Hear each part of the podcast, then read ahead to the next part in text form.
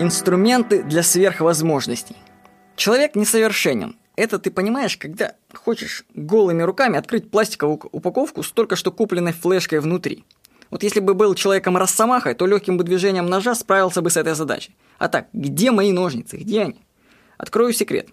Существуют магазины с инструментами для расширения возможностей человека.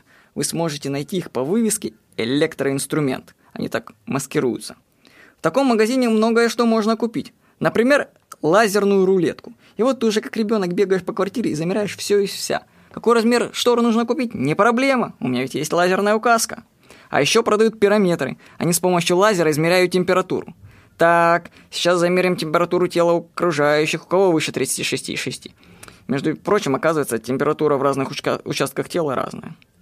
Пойдем дальше. Мне нужно просверлить отверстие в стене, но есть подозрение, что там есть проводка.